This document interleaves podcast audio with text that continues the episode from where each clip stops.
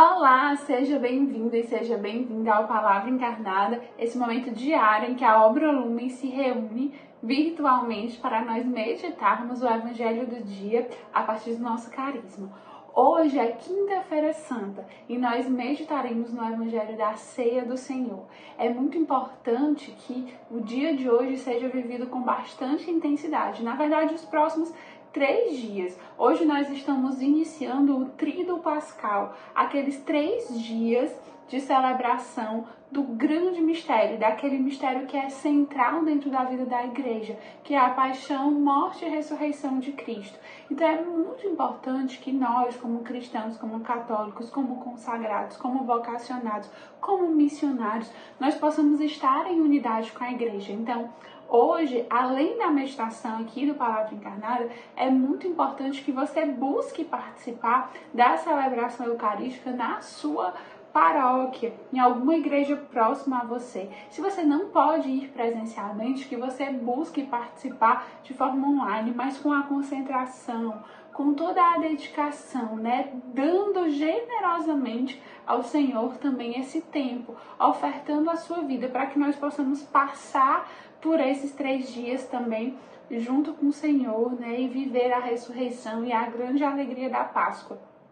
Então, hoje nós vamos meditar o Evangelho de São João, capítulo 13, versículos de 1 a 15, e vamos já preparar o nosso coração, fazendo propósitos concretos para que a gente viva bem esta Semana Santa, viva bem esses dias.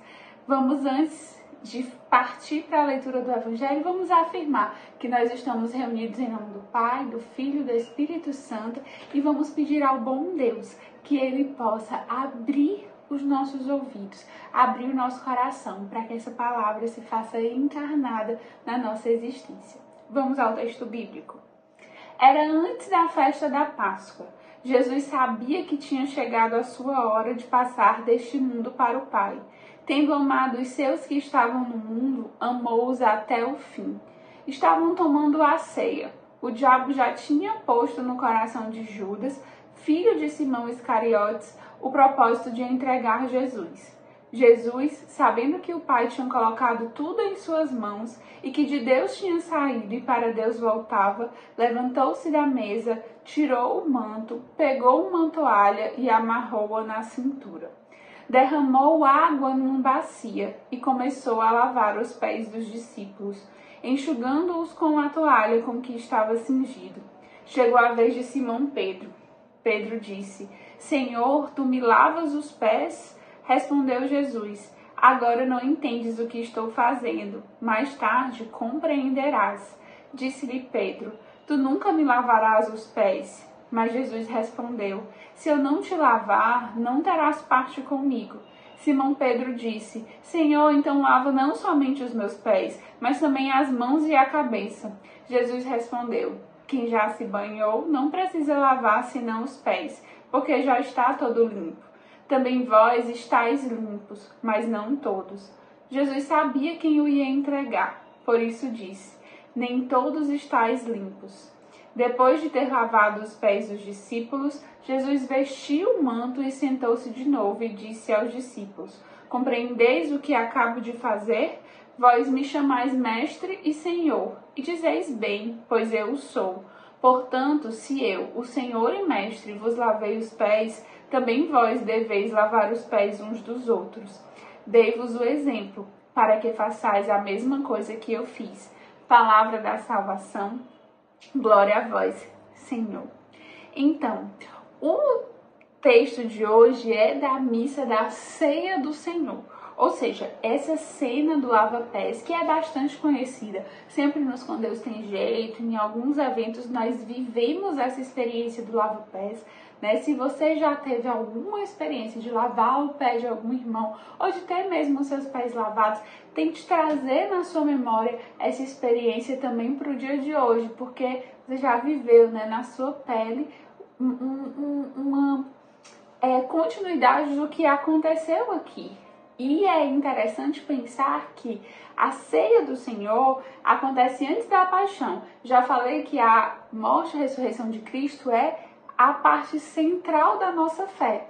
Então, antes de acontecer aquilo que é central, aquilo sem o qual a igreja não existiria, a nossa fé seria vazia, que é a ressurreição de Cristo, acontece a ceia. Na ceia, Jesus institui a Eucaristia, né? Jesus nos deixa o seu corpo e o seu sangue e diz que a gente faça isso. E é isso que dá sentido à nossa liturgia, à nossa vivência da celebração eucarística, à Eucaristia, à comunhão. Hoje também é um dia, né, de nós vermos lá o Santíssimo Sacramento sendo adorado, a igreja unida, a transladação do Santíssimo Sacramento. Então é uma celebração muito bonita que eu não vou conseguir entrar nos detalhes, mas que você pode vivenciar na sua paróquia, na igreja próxima de você, porque é esse momento em que antes da paixão, né, ali morte, a cena dessa ceia do Senhor, a instituição da Eucaristia. E antes disso, Jesus faz esse ato de tremenda humildade que é lavar os pés dos discípulos, que é se colocar à mesa, mas antes disso se abaixar, se rebaixar, ser humilde e lavar os pés dos discípulos. Ou seja, o mestre e Senhor faz isso. O mestre e Senhor se coloca no lugar de servo. E é muito interessante porque se você voltar a ler o texto bíblico, você vai ver que no começo dá aquela sensação de responsabilidade do Cristo. Jesus veio a esse mundo com a missão, sim, mas por mais que nós saibamos da nossa missão, quando ele está na, na beirinha, na véspera de a gente precisar concretizar a nossa missão, dá um frio na barriga, né? De repente você tem uma coisa importante, tem uma formação para dar, você vai pro seu casamento, você vai ter bebê, você tá diante ali de uma missão que você sabe que é Deus que lhe confiou, mas dá um frio na barriga antes de você dar aquele passo concreto, porque é uma missão importante. Imagine Jesus, né, que tinha essa grande missão, ele sabia que tudo estava nas suas mãos, mas ele sabia que para chegar à ressurreição ele ia ter que passar pela paixão e pela morte. E mesmo sabendo que tudo estava em suas mãos, que ele era filho do Pai, que ele era mestre e Senhor, Jesus se coloca num lugar de serviçal. Jesus se coloca num lugar de lavar os pés dos discípulos. Jesus se coloca num lugar de amar ali e amar do jeito mais servil que tem, né? Amar aqueles homens ali que o acompanhavam do jeito mais humilhante, digamos, que tinha, né? Se colocando como último dos últimos. E é isso que o Cristo nos ensina a fazer. Nós, para termos comunhão com Ele, é preciso que nós imitemos também essa atitude de humildade, de rebaixar-se, de colocar a serviço. E se a quaresma é essa passagem, Páscoa precisa, precisa que as coisas velhas morram e novas coisas surjam.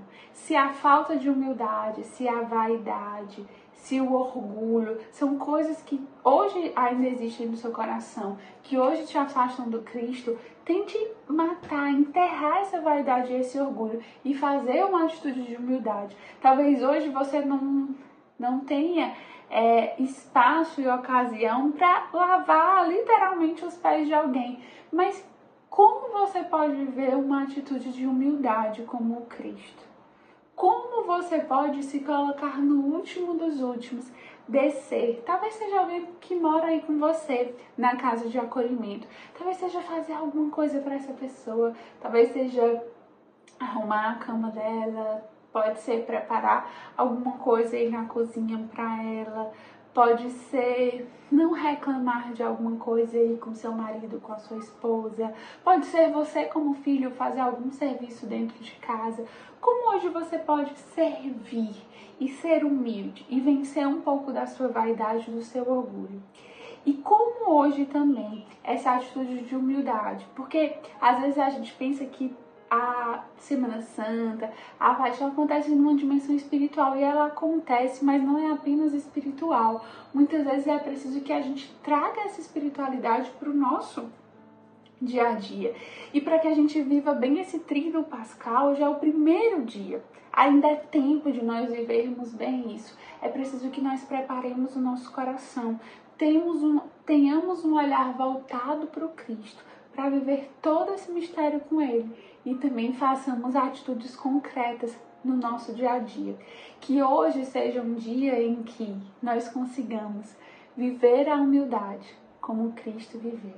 Ter um tempo, dar generosamente o nosso tempo ao Senhor, indo para uma celebração, é, fazendo a nossa oração pessoal, se possível participando entendendo essa centralidade da Eucaristia, essa centralidade da ceia do Senhor dentro da espiritualidade, dentro da vida da igreja. Você pode buscar uma formação, você pode pesquisar, estudar. Quando a gente entende melhor tudo isso, a gente a gente fica mais, é, a gente valoriza mais, porque a gente consegue perceber os detalhes, né? O valor daquilo. Se você não sabe, peça alguém que sabe para lhe explicar, peça ajuda, né?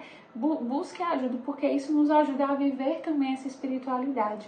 E principalmente, né, buscar a conversão. Esses três dias existem para que a gente ressuscite junto com Cristo. Se a gente quer imitar Cristo no lava-pés, a gente quer imitá-lo também na ressurreição e quer ressuscitar junto com Ele. Que esse dia nos prepare para a ressurreição no Senhor com humildade, fé, fidelidade, sendo igreja e imitando Cristo. Uma boa vivência da Semana Santa, desse trio pascal e que a gente possa ressuscitar com o Cristo também daqui a três dias, no domingo.